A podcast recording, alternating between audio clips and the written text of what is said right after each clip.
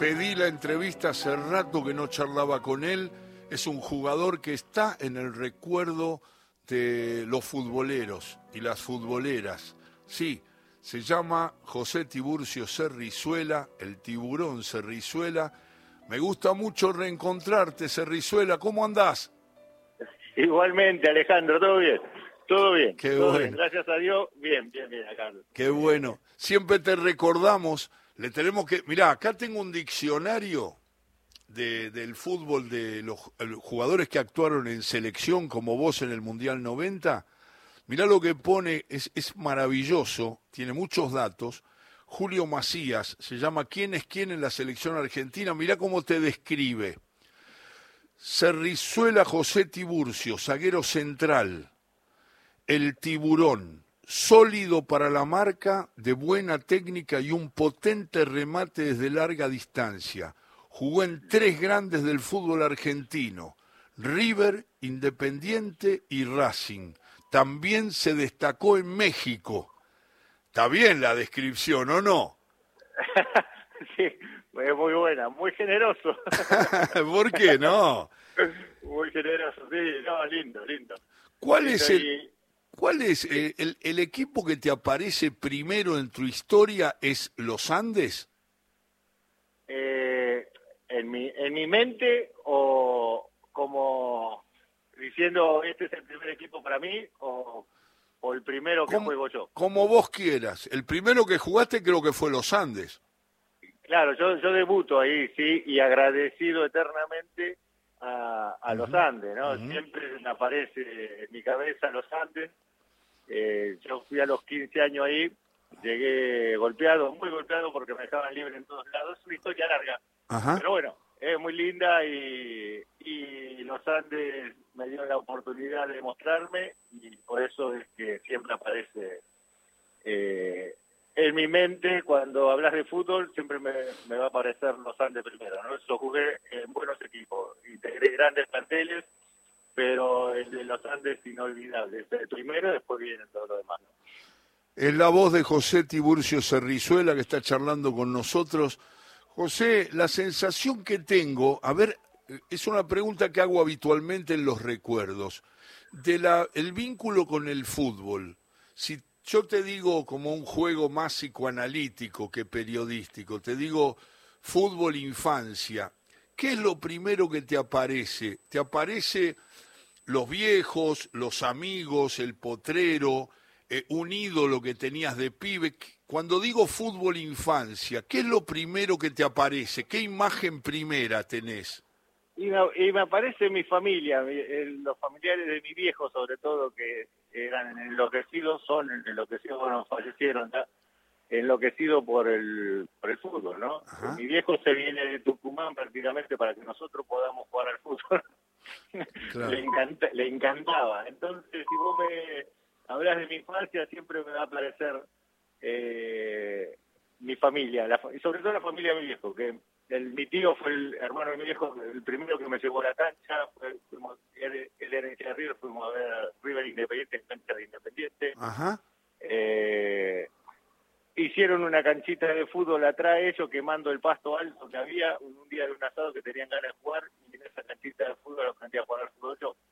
Entonces, eh, vos me decís la infancia eh, que, y se me aparecen ellos, ¿no? Ajá. Eh, la verdad, después viene mi hermano también que juega al fútbol, hoy el hijo de mi hermano, Claro. hay sobrinos también que están jugando al fútbol eh, un montón de cosas en consecuencia de lo que les gustaba a ellos y lo que hicieron por, para que nosotros jugáramos. ¿no? Claro. José Cerrizuela se refiere a Juan José, ¿no? Juan José, Juan José. Juanjo, es para ustedes. Bueno, es el, el, el otro jugador que jugaba de marcador de punta, ¿no? Claro, él fue cinco siempre en inferiores, Mirá. fue cinco y, y- y Cooper lo pone de, de lateral derecho cuando, eh, no, no me acuerdo cómo se llamaba el lateral derecho que lo tenían que operar, no sé si, si de ligamentos, una cosa así. Ajá. Loza, Loza, Loza. Loza. Loza, el lateral derecho, y bueno, él lo improvisa ahí y le gustó porque le daba mucha salida. Y, y bueno, se quedó ahí, se acomodó mi hermano ahí. Yo quería que jugara de 5. Yo lo veía más jugador de 5 que, que, que lateral, porque el lateral por ahí él daba ventaja a la marca, como no era lateral eh, marcador, entonces daba esa ventajita, pero bueno, eh, la proyección era muy importante y todos los clubes que fue lo utilizaron para la proyección, ¿no? Eh, es notable en, en, los diálogos que tengo los sábados a la tarde por la radio pública, en nuestro Todo con Afecto, José, estoy hablando con Cerrizuela, muchas historias, me acuerdo hablando muchas veces con Perfumo, que era mediocampista y que Pisuti lo mandó a, la saga, atrás, digamos, pero hay muchos ejemplos de muchos jugadores que tenían una característica, un puesto, pero que después los técnicos lo cambiaron. Y en general, lo que recuerdo, tengo bastante buena memoria, es que después anduvo bien la cosa, porque además Juan José se destacó como marcador de punta. Claro. Fue una salida impresionante en, todo lo que jugó y lo que ofreció. O sea, daba una sensación de un tipo naturalmente un marcador de punta. Pero viste que pasa mucho eso, que los entrenadores a veces en el comienzo, yo me acuerdo de Bacedas, que una vez me contó Cristian, que era un jugador, eh, eh, él muy hábil, muy, muy muy, este, muy lírico, digamos, muy pachorriento y que después se hizo un jugador mucho más intenso porque le, le, exigían, él jugaba más adelante, más despreocupado de la recuperación, y después terminó siendo un volante de mucho equilibrio, digamos, mezclando la intensidad con, con su natural habilidad. Y no se nota tanto que era un virtuoso cuando uno recorre la vida deportiva de Bacedas. Y, me quedé siempre eso, que a veces los técnicos te cambian el rumbo, ¿no? Eh, sí, sí, sí, a mí, me ocurrió. A mí me ocurrió, yo era volante, jugaba, jugaba volante por derecha, a veces de cinco, y, y me acomodó el, el técnico. Yo digo que había técnicos que tenían buen ojo para esas cosas. Sí. Y y se la jugaban, ¿eh? se la jugaban. Eh, y después también, por supuesto, eh, estaba el consentimiento de uno, ¿no? Claro. Eh, uno acepta, porque cuando cree en el entrenador, yo, por ejemplo, a mí me habló el técnico para ponerme de, central. Sí. Y ¿Quién era? ¿Quién era el técnico? Pupa Pérez, Pupa Pérez, Pupa Pérez. Ah. El Pupa Pérez en la quinta división de los Andes. Ajá él me dijo que no me quería dejar afuera y que él me veía como que iba a hacerme mejor jugar de central porque, porque necesitaba panorama yo de campo y que tenía buena pegada, dice, tenía buena precisión en la, en la pegada, dice, y vas a armar más, mucho más juegos que, que poder llegar a armar muchas veces de espalda, dice, eh, jugando de volante. Y sí, tuvo, tuvo razón, yo lo veía así también, los primeros partidos me costó, pero después ya cuando le agarré tenía toda la razón del mundo, yo salía con panorama de atrás, achicaba la espalda de los volantes constantemente porque fui volante, entonces todo eso me sirvió para ir a escalonar, eh, eh, buscar escalones más rápido, ¿sí? Eh, me sirvió muchísimo, la verdad, que, él me haya colocado en esa, en esa posición. Estoy, hablando con José Tiburcio Cerrizuela en la tarde del sábado. Me da gusto encontrarme con, con José y, me gustaría que hicieras una síntesis, no, no tan exigente, pero que me hablaras de los entrenadores. Tuviste varios, muy distintos además, este, entre todos los técnicos, que me hicieras una síntesis de los que más te marcaron, Cerrizuela. Eh, bueno, el Pupa, que te estaba hablando recién falleció también el Pupa. Inferiores, eh, inferiores, De, de, los Andes. De los Andes, sí. El Pupa Pérez ya era muy chico, yo tuve a Palomino también, vos te, debes haberlo sentido nombrar. Sí. Palomino que era formador del Beto Alonso, Así de, es. de JJ, Merlo, todo eso me tocó en Racing también, de 60 jugadores quedamos dos en la prueba que tuvo. Uh. Y bueno, la, la, realizaba él a la prueba. Eh, Después, eh, como profesional, Marcheta, que, que lo tengo en los Andes, que me hace jugar más adelantado, me utiliza bien a mí. eh, termino siendo goleador en el año 83, donde perdemos la final con Chacarita, goleador del equipo, ¿no? Lo recuerdo, increíble, ¿no? Increíble, sí. Y bueno, de ahí, de ahí él me... Esperá, esperá, esperá, no saltés, no saltés de, de Marcheta porque estamos hablando de un personaje del fútbol, debes tener mil respuestas graciosas y mil situaciones vividas con, con Pedro, ¿no? Descomprimía todo. con un chiste, con una broma, descomprimía todo, un fenómeno, un fenómeno, que para dejarte, Pedrito, que, que la verdad agradecido de por vida haberlo encontrado porque él me llevó para todos lados. A ver, después a quién tuviste, José?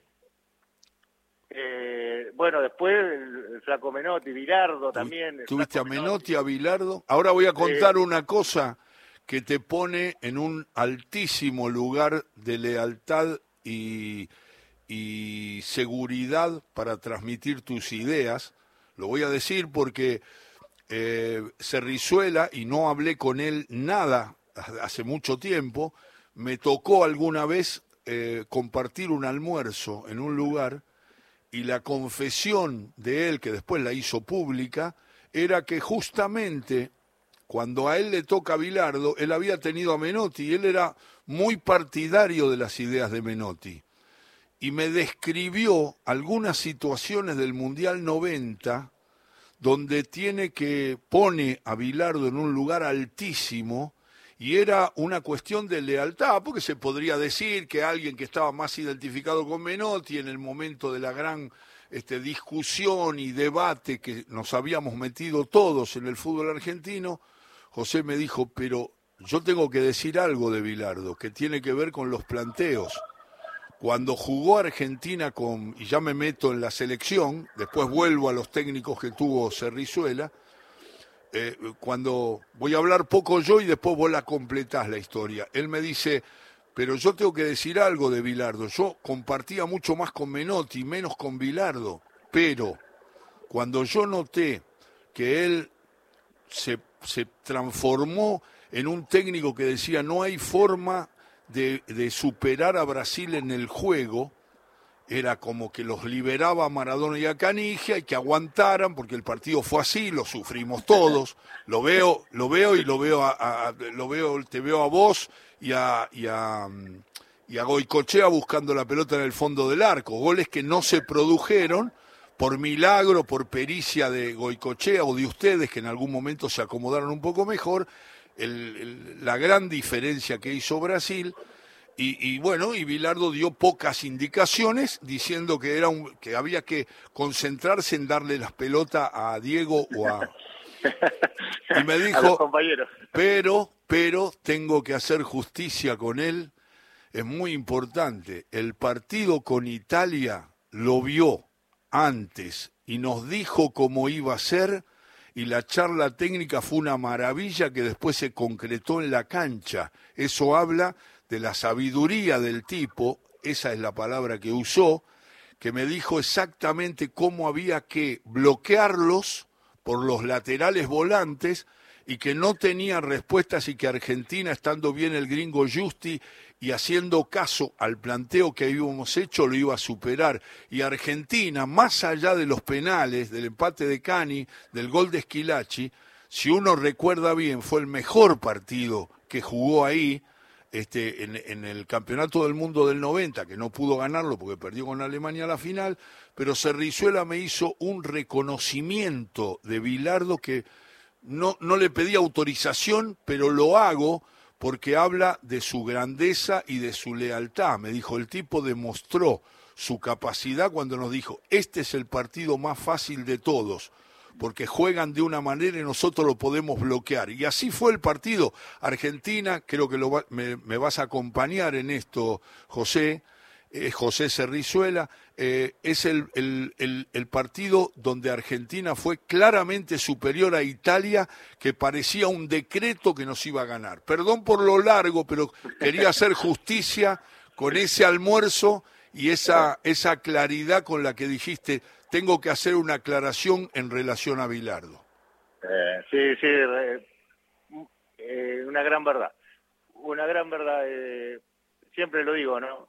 Lo conocí a, a, a Bilardo y la verdad después, hasta el día de hoy lo digo, que el técnico de selección tiene que tener el perfil de, de, de Bilardo, ¿no? Obsesivo, por y para el fútbol, vivir, ¿no? Por y para el fútbol, como lo hacía él, por supuesto tener, eh, saber, saber sobre todo de estrategia, ¿no?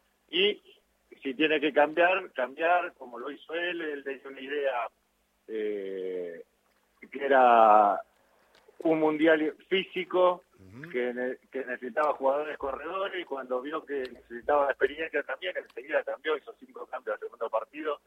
y, bueno, él iba por el objetivo, ¿no? Que era traerse el campeonato del mundo. Y bueno, así tienen que ser los entrenadores, ¿no? Como él. Eh, yo, como vos bien lo dijiste, y siempre lo digo, eh, siempre tenía la idea de, tengo la idea, me encanta el fútbol que, practicaba en este momento Menotti, eh, cómo te hablaba, cómo te preparaba, como para que vayas a jugar.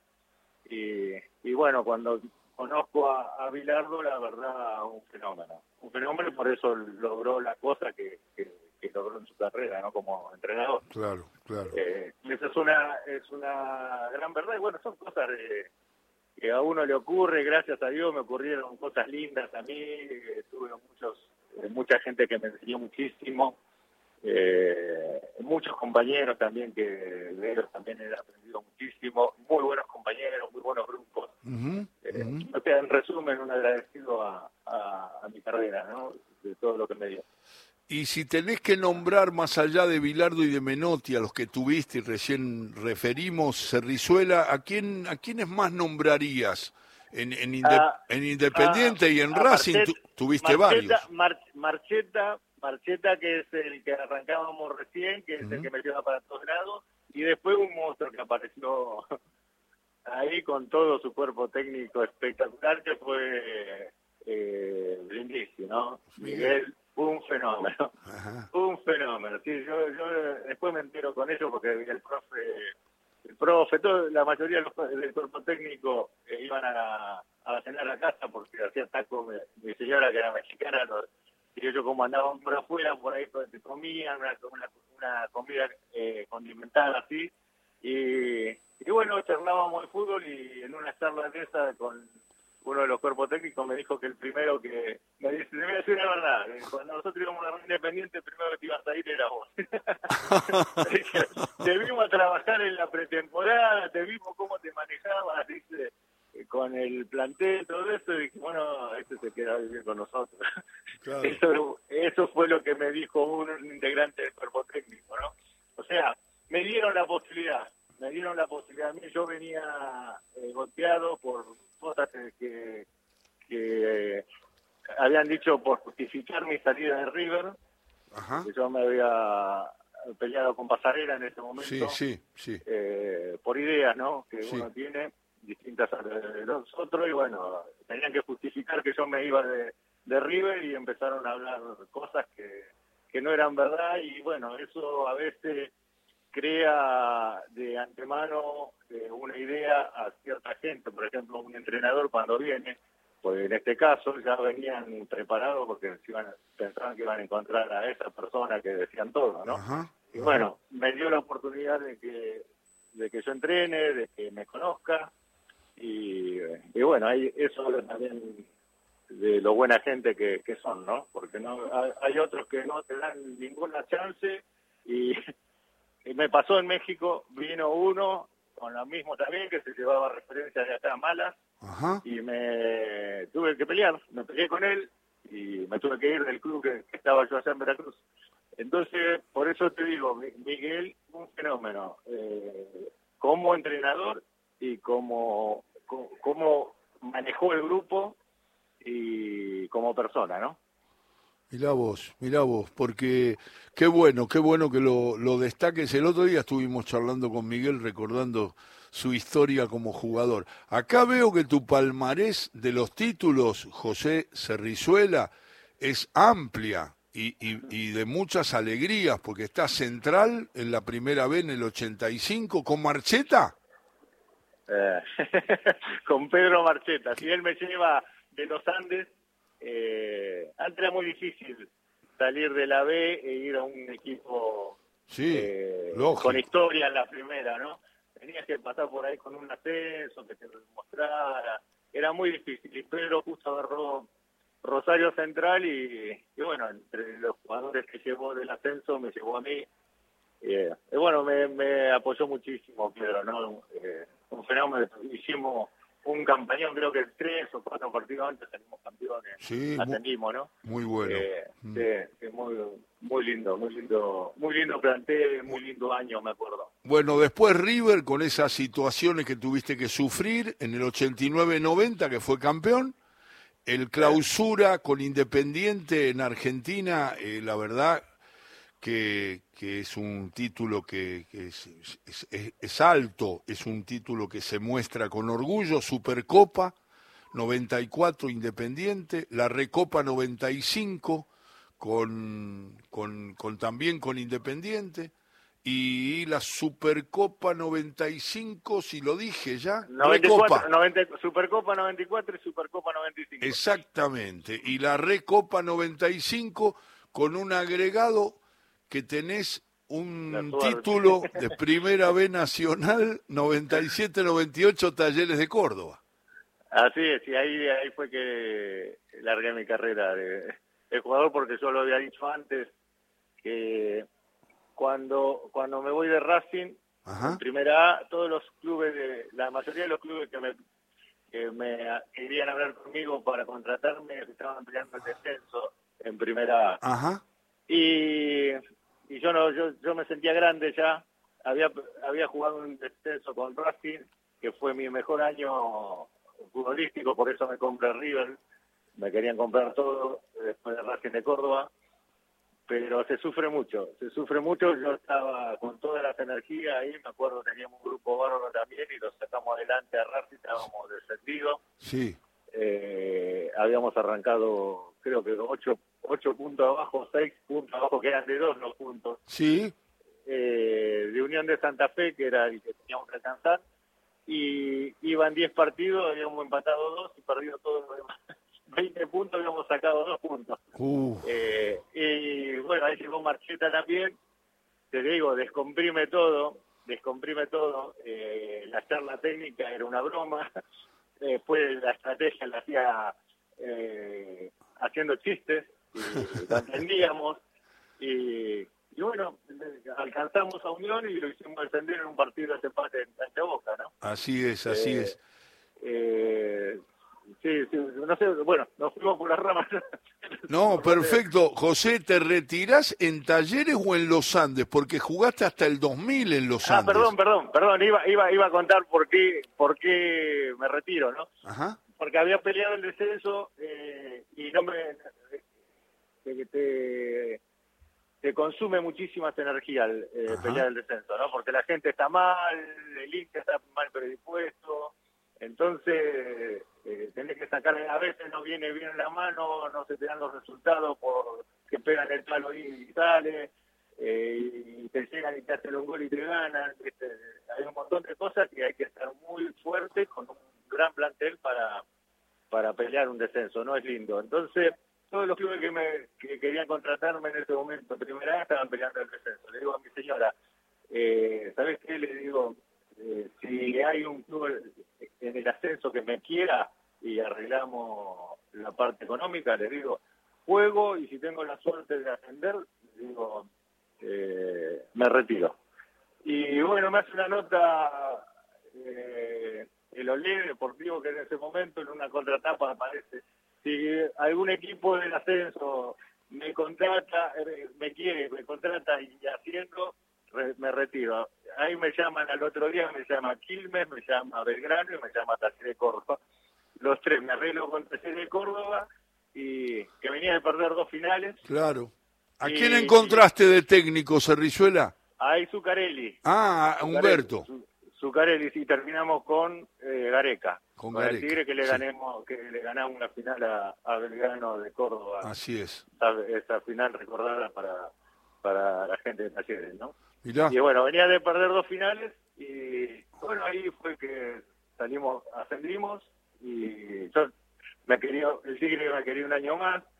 Eh, me llamaba por teléfono y yo, yo no quería estar más nada, o sea, ya me retiraba eh, triunfador, bien, y, bueno, era era la idea, me tenía como para jugar un año más, pero dije, no, no, me retiro, me retiro y bueno, me retiré, ¿no? Te retiraste. ¿Y, y cómo la pasaste? Eh, es José Cerrizuela que está charlando con nosotros. Viste que es traumático para muchos jugadores. ¿A vos te costó el retiro del fútbol cuando se iban, cuando ya no había más notas, más aplausos, más gritos? Y, hay muchos jugadores que lo sufren. ¿Cómo te fue a vos, José? Eh, no, no, bien, bien, bien, bien. Eh, me, me quería retirar yo porque estaba cansado. Físicamente estaba...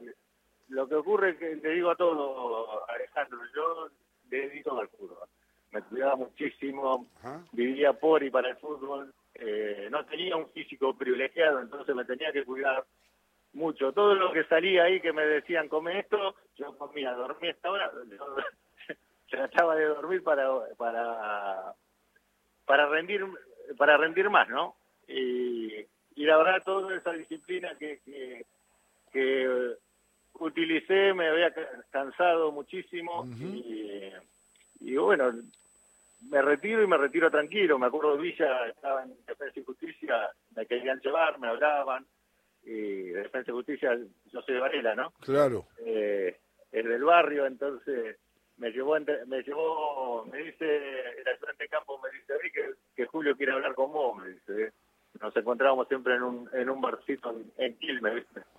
Eh, con el ayudante de campo. Sí. Y me voy al entrenamiento y me dice, dice, oh, José, dice, qué lindo entrenarte, y me, me buscaba, me buscaba en la conversación y nos vamos y nos sentamos afuera porque ya empezó a entrenar y estaban dando la vuelta a la cancha, como antiguamente se daba la vuelta a la cancha para entrar en calor.